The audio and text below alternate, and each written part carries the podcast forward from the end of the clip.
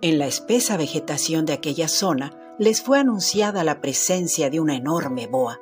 Cada uno de los Pegasus sintieron pavor ante la enorme presencia de ese animal selvático, a quien el anciano de mar y tierra le dio el trato de dama del follaje. Al escucharla hablar, todos ellos se dieron cuenta que era encantadora, suave e hipnotizaba el ambiente. Cada frase empezó a envolverlos con cierta dulzura, algo atrayente y sugestivo.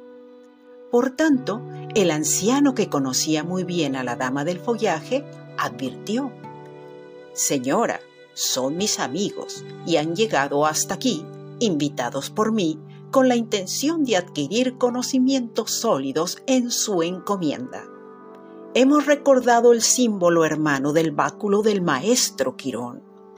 Dicho esto, la actitud de la boa cambió inmediatamente. Su voz tranquilizó el ánimo de los presentes y expresó, Así es, yo no podría ser compañera de un sanador, pero reconozco en mi hermano su fortaleza. Representa la relación desinteresada entre el médico y el paciente. Asclepio adora su colaboración. Yo soy el impulso y el instinto y sé cómo hacer para que mi naturaleza me provea de alimento.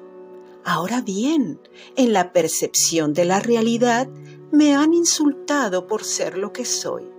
En contexto, soy la dama del follaje. Y eso es parte de mi entorno. Cuando un humano usa camuflaje para engañar, está utilizando de mala manera mi propia esencia.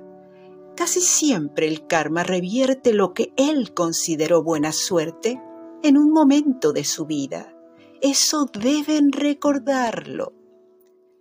Cada uno de los Pegasus comprendieron que no era bueno juzgar por las apariencias a un ser vivo. Conocerlo y entenderlo era una enorme enseñanza de vida.